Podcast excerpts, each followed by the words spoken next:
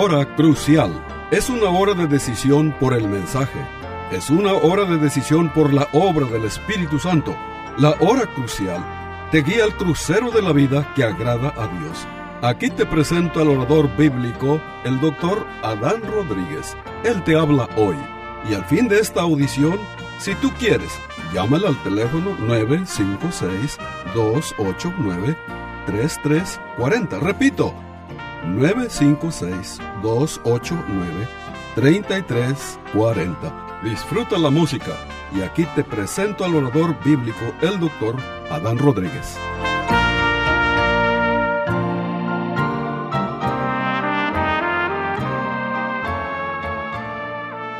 ¿Qué tal querido radio oyente? Bienvenido a una nueva edición de este su programa La Hora Crucial. El tema de hoy lo hemos titulado Concéntrate en las cosas eternas. Y nuestro texto está en segunda a los Corintios capítulo 4 versículo 18 que dice lo siguiente, no mirando nosotros las cosas que se ven, sino las que no se ven, pues las cosas que se ven son temporales, pero las cosas que no se ven son eternas.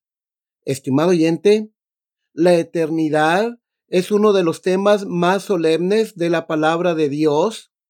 Dios nos habla de ella en su bendita palabra y debemos poner mucha atención a lo que Dios ha dicho. En este día hablaré sobre el tema este que nos ocupa sobre cuatro puntos. Primeramente, este primer punto es todo en este mundo es temporal. Vivimos en un mundo donde todo es temporal, estimado oyente. Todo lo que nos rodea está deteriorándose, muriendo y llegando a su fin. Aún nosotros mismos, cualquiera que sea nuestra condición presente en esta vida, pronto nos iremos. La belleza es solo temporal. ¿Recuerdan ustedes lo que la Biblia dice de Saraí, la esposa de Abraham? Se nos enseña que fue una mujer muy, muy hermosa, pero el día llegó en que su marido Abraham la tuvo que sepultar. La fuerza del cuerpo también es temporal. David fue en algún tiempo en su juventud un guerrero muy fuerte y sin embargo, vino el día cuando David tenía que ser cuidado en su vejez como un niño. Esta es una verdad humillante y dolorosa, pero debemos prestarle atención. Es una verdad que le desafía si usted está viviendo solo para este mundo. Sus diversiones y placeres, sus negocios y ganancias pronto terminarán junto con todas las demás cosas en las cuales usted ha puesto su corazón y su mente. Usted no puede conservar estas cosas ni tampoco llevárselas consigo. Sin embargo, Estimado oyente, si usted es un verdadero creyente, la misma verdad debería alegrarle y confortarle en gran manera.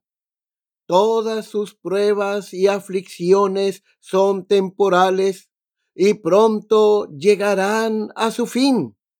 Sopórtelas pacientemente y mire más allá de ellas.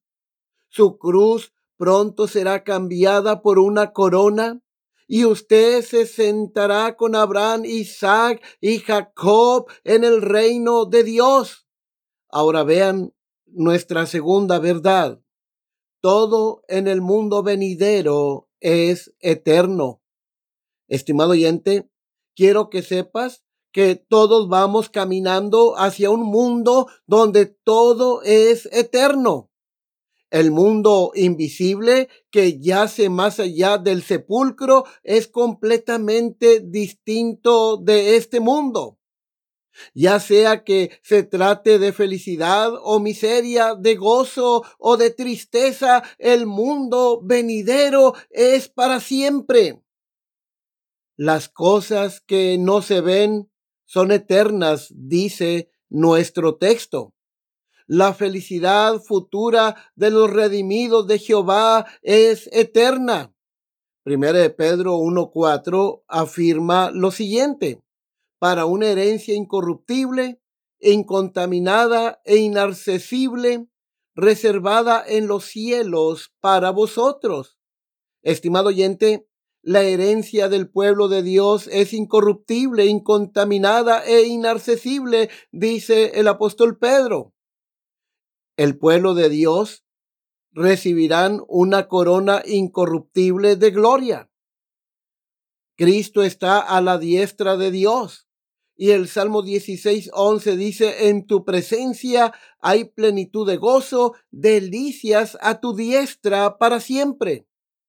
No tendrán más hambre ni sed el pueblo de Dios, este, cuando esté con Cristo.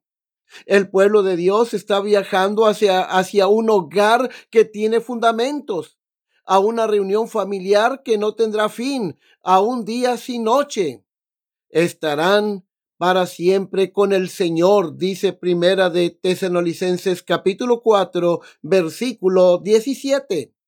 También debemos dejar bien claro, estimado oyente, que según las sagradas escrituras, la miseria futura de los perdidos es eterna. Esta es una verdad terrible en la cual en forma natural tratamos de no pensar. Sin embargo, es revelada plenamente en la Biblia y no me atrevería a guardar silencio sobre ella. La felicidad eterna y la miseria eterna permanecen de pie una junta junto a otra. La duración de la una es igual a la duración de la otra. El cielo, dice la Biblia, es eterno y también el infierno es eterno. El gozo del creyente es eterno y también la miseria de los perdidos es eterna. Estimado oyente, nuestro Señor Jesucristo habló mucho sobre el infierno, mucho sobre este lugar de condenación en sus enseñanzas inclusive habló más de el infierno que del mismo cielo. Por ejemplo, en el Evangelio de Lucas, no, de Marcos, el capítulo 9, versículo 46 y 48, Cristo habló que uno de los tormentos del infierno es el gusano que no muere. Este, y el fuego que no puede ser apagado. Cristo enseñó que los impíos irán al castigo eterno y que los justos irán a la vida eterna. Mateo 25, 46. El apóstol Pablo, estimado oyente, que nos habla mucho del amor, todo un capítulo para hablarnos del amor de Dios, el amor ágape, el amor divino, allá en 1 Corintios capítulo 13. Pero también el apóstol Pablo, en varias de sus cartas, nos advierte del castigo del infierno, por ejemplo, en segunda a los tesalonicenses capítulo 1, versículo 8 y versículo 9, leemos lo siguiente.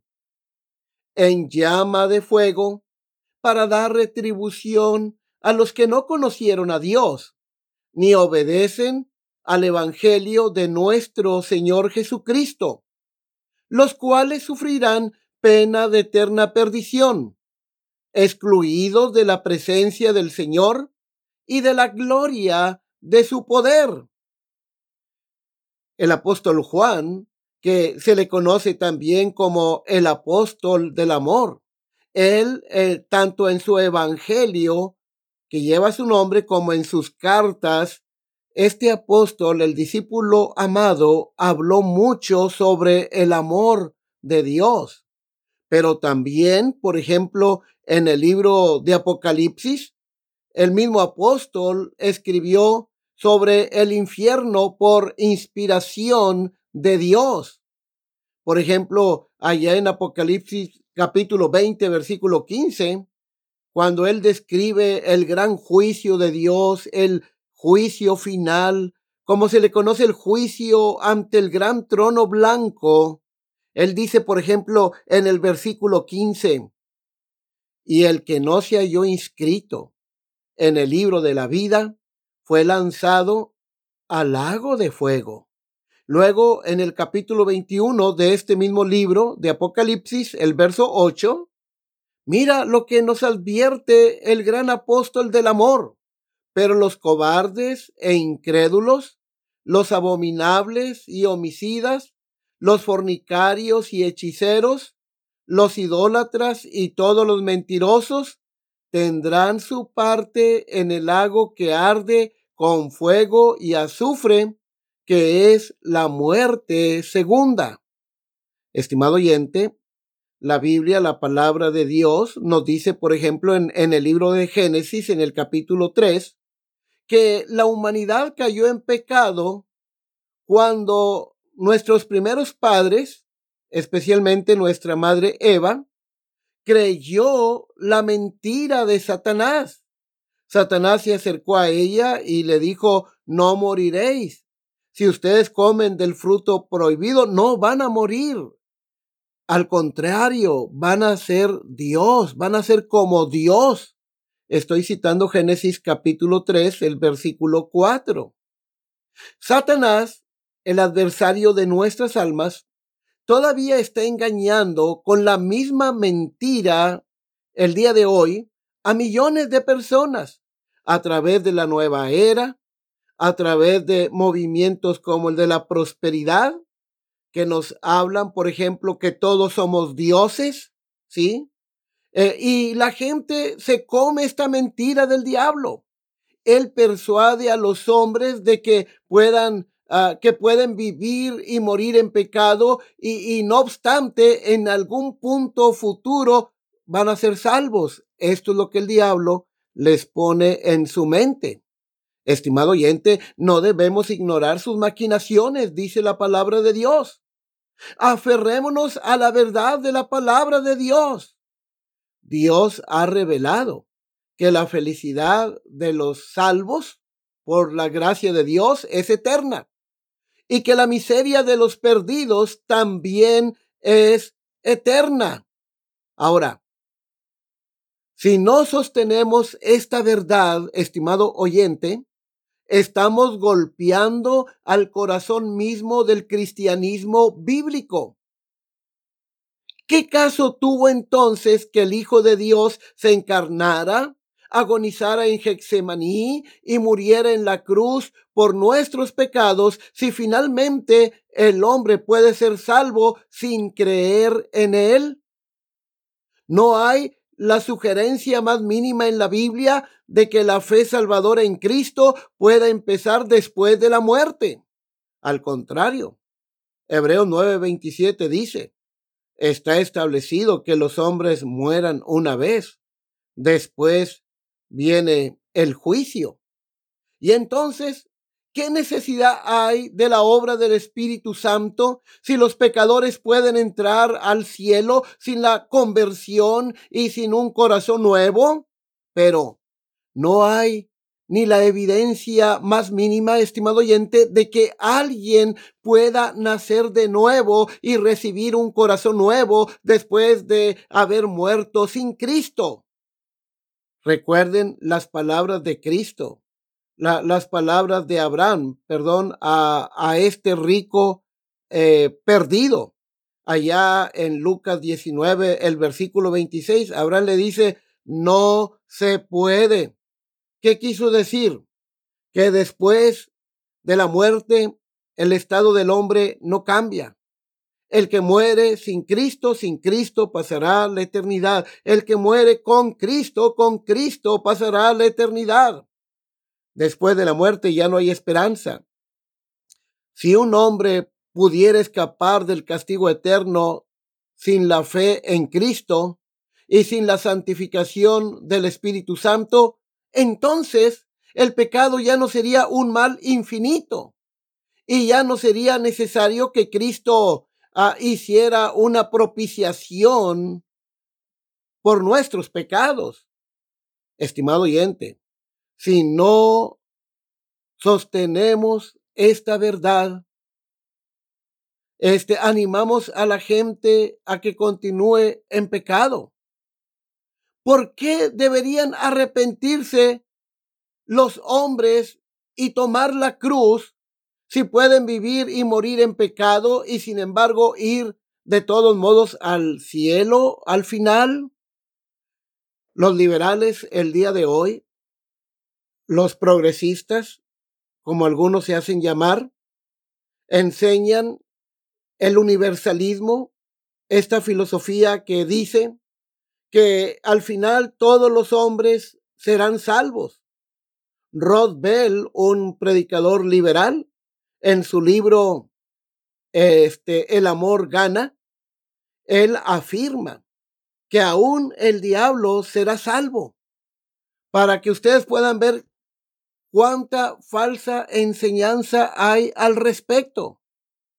Estimado oyente, si no creemos en la eternidad del castigo, tampoco podemos creer consistentemente en la eternidad del cielo. Debemos creer lo que ha revelado la palabra de Dios, sí, en cuanto a este tema. La Biblia dice que son salvos todos aquellos que creen en Cristo. Por ejemplo, en Juan 3:18 dice, el que en él cree no es condenado, pero el que no ha creído ya ha sido condenado. ¿Sí? Entonces, estimado oyente, este, debemos creer lo que Dios ha revelado acerca de sí mismo. ¿Por qué digo esto? Porque muchas personas el día de hoy piensan que el único atributo de Dios es el amor y razonan equivocadamente pensando y diciendo que, que un Dios de amor no puede enviar a nadie al infierno. Este pensamiento está completamente errado. ¿Sí? Ya lo hemos visto. Pero estimado oyente, la Biblia nos enseña que Dios no solamente es amor, inclusive eh, en 1 Juan 4.8 se dice que Dios es amor y esta es una gran verdad.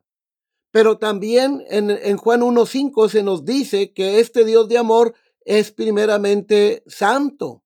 No hay tinieblas en él. Entonces el amor de Dios nunca va a actuar en perjuicio de la santidad de Dios o en perjuicio de la justicia de Dios. Dios se ha revelado en su palabra a través de sus atributos que nos enseñan aspectos de su naturaleza. Por ejemplo, el Salmo 145, versículo 16 al 20, dice lo siguiente. Ahí se nos da una bella descripción de la naturaleza de Dios. Mira lo que dice. Hablando de Dios, dice el salmista, abres tu mano y colmas de bendición a todo ser viviente. ¿Se fijan? Cuán bondadoso, cuán benigno es Dios para con toda su creación. Verso 17, justo es Jehová en todos sus caminos. Es decir, el Dios de la Biblia es un Dios justo y misericordioso en todas sus obras. Ahora vean ustedes verso 18. Cercano está Jehová a todos los que le invocan, a todos los que le invocan de veras. Verso 19 cumplirá el deseo de los que le temen. Oirá asimismo el clamor de ellos y los salvará. Es decir, este es un Dios que es bueno, que salva, ¿sí? Pero ahora noten verso 20, Jehová guardará a todos los que le aman. Quiere decir que a los que le aborrecen, no los salvará, no los guardará de la destrucción. Sigue diciendo, mas destruirá a todos los impíos. Ahora, estimado oyente, quiero que vea usted este, eh, la tercer gran verdad que se desprende de nuestro texto de segunda de Corintios capítulo 4 versículo 18. Y la tercera verdad o el tercer punto es este. Nuestra condición en la eternidad dependerá de lo que seamos ahora. Nuestras vidas en este mundo son muy cortas. Dice la Biblia en Santiago 4:4, ¿qué es vuestra vida? Ciertamente es un vapor, es una neblina que aparece por un poco de tiempo y luego se desvanece. Es decir, nuestra vida es breve en comparación a toda una eternidad. Pero también nuestra vida es incierta. Hoy estamos, mañana no lo estaremos, estimado oyente. Aunque nuestra vida terrenal es corta, nuestra condición en la eternidad venidera depende de ella. La Biblia advierte, por ejemplo, en Romanos capítulo 2, versículo 6 al 8, lo siguiente, el cual pagará, hablando del gran juicio de Dios, el cual pagará a cada uno conforme a sus obras, vida eterna a los que, perseverando en bien hacer, buscan gloria y honra e inmortalidad, pero ira y enojo a los que son contenciosos y no obedecen a la verdad, sino que obedecen a la injusticia. Estimado oyente, nunca debemos olvidarnos de que esta vida es un estado de prueba para todos nosotros. Cada día estamos sembrando semillas las cuales crecen y llevan fruto hay consecuencias eternas relacionadas con todos nuestros pensamientos, palabras y acciones. Así lo advierte precisamente nuestro Señor Jesucristo en Mateo 12:36. Él dijo, mas yo os digo que de toda palabra ociosa que hablen los hombres, de ella darán cuenta en el día del juicio. Estimado oyente, el apóstol Pablo nos advierte, por ejemplo, en Gálatas, el capítulo 6, el versículo 8, lo siguiente, porque el que siembra para su carne, de la carne segará corrupción, mas el que siembra para el espíritu, del espíritu segará vida eterna. Lo que sembramos en esta vida, estimado amigo, cosecharemos después de la muerte y para toda la eternidad. La Biblia enseña claramente que la condición en la que morimos es la misma en que resucitaremos cuando se toque la trompeta final. No hay arrepentimiento ni conversión después de la muerte. Ahora es el tiempo para creer en Cristo y echar mano de la vida eterna. Ahora es el tiempo para volvernos de las tinieblas a la luz y hacer firme nuestro llamamiento y nuestra elección, dice el apóstol. Si dejamos este mundo sin habernos arrepentido y creído en Cristo, encontraremos que nos hubiera sido mejor nunca haber nacido. A la luz de esto, cuán cuidadosos deberíamos ser en el uso de nuestro tiempo, estimado oyente.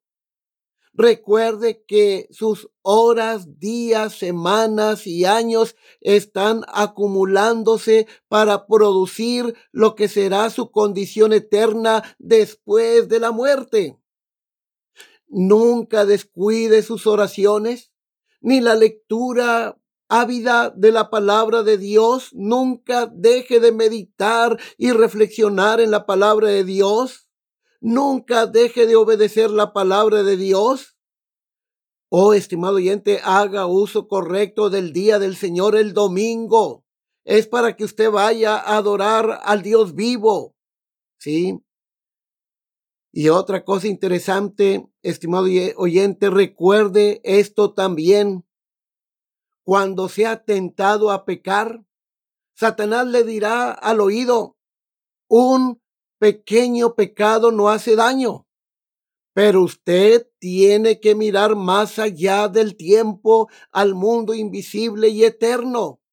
tiene que ver la tentación a la luz de sus consecuencias eternas. Número cuatro, estimado oyente, debemos mirar a Cristo para el tiempo y para la eternidad. El Señor Jesucristo es el gran amigo a quien tenemos que mirar para ayudarnos tanto en el tiempo como en la eternidad. Él vino a darnos esperanza y paz mientras vivimos entre las cosas que son temporales. Vino a darnos gloria y bendición para cuando vayamos a vivir entre las cosas que son eternas. Por medio de él, un hombre mortal puede soportar las cosas temporales con consuelo y también mirar adelante hacia las cosas eternas sin temor. Estos privilegios fueron comprados para nosotros por la sangre preciosa de Cristo. Él vino a ser nuestro sustituto y llevó nuestros pecados en su propio cuerpo sobre la cruz y resucitó para nuestra justificación. Él padeció una vez por los injustos, ¿sí? Él padeció una vez, ¿sí? Por los injustos para llevarnos a Dios. Primero de Pedro 3:18 aquel que era sin pecado fue castigado por nuestros pecados para que criaturas pobres y pecaminosas como nosotros tuviéramos el perdón y la justificación en esta vida y la gloria y la bendición cuando muramos. Todas estas cosas, las cuales Cristo ha comprado, están disponibles gratuitamente para todos los que acuden a Él arrepentidos y creyendo. Juan 3:37 dice, todo lo que el Padre me da vendrá a mí, al que en mí viene, no le echo fuera. Juan 7:37 dice, en el último gran día de la fiesta, Jesús se puso en pie y alzó la voz diciendo, si alguno tiene sed, venga a mí. Juan 3:16, porque de tal manera amó Dios al mundo que ha dado a su Hijo unigénito para que todo aquel que en él cree no se pierda, mas tenga vida eterna. La persona que la persona que tiene a Cristo, que ha recibido a Cristo como su Señor y Salvador, puede mirar alrededor a las cosas que son temporales sin ser consternado. ¿Por qué? Tiene un tesoro en el cielo donde ni la polilla ni el orín corrompen y donde ladrones no minan ni hurtan. Puede mirar adelante a las cosas eternas sin ser alarmado. ¿Por qué? Su Salvador ha resucitado y ha preparado un lugar para él cuando Él deje este mundo, tendrá una corona de gloria. Pero, qué, estimado oyente, que quede claro en nuestras mentes. Hay una sola manera para experimentar esto. Debemos tener a Cristo como nuestro Señor y Salvador y como nuestro amigo por la fe y debemos vivir en la fe de Cristo por el resto de nuestras vidas. Cuán feliz es el hombre que cree verdaderamente en Cristo. Ahora, estimado oyente, ¿qué podemos, qué podemos hacer para ser salvos? Cree en el Señor Jesucristo y serás salvo.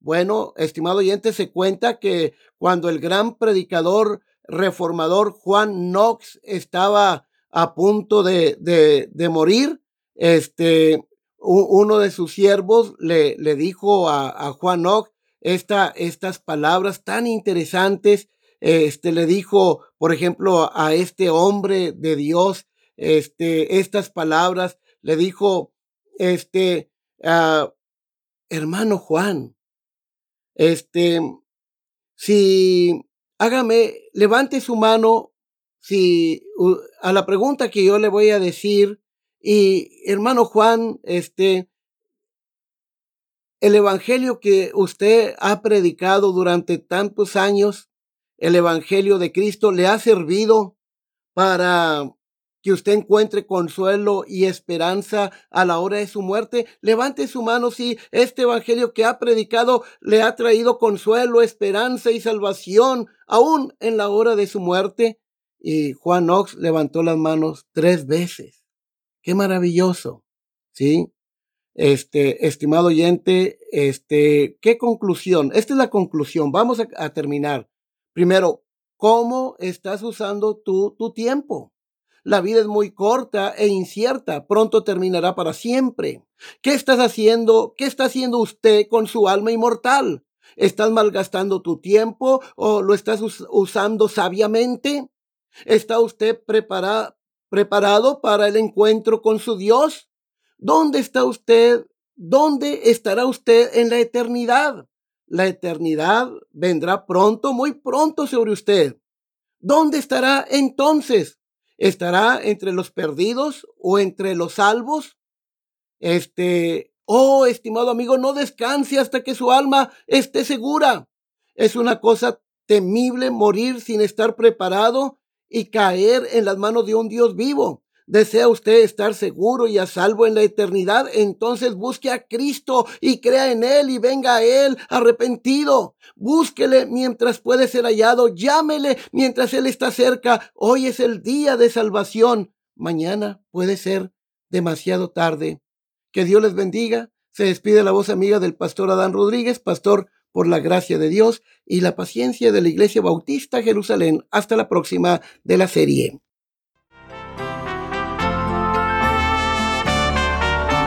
Este fue su programa La Hora Crucial.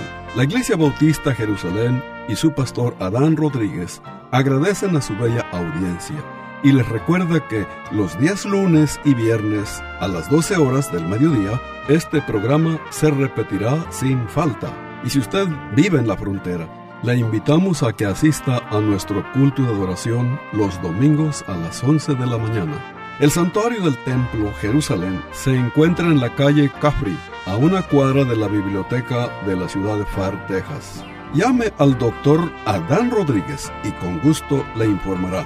Teléfono 956-289-3340. O si usted prefiere escribir, hágalo. La hora crucial, PO Box 774, Far, Texas 78577. Repito, la Hora Crucial, PO Box 774, FAR, Texas 78577.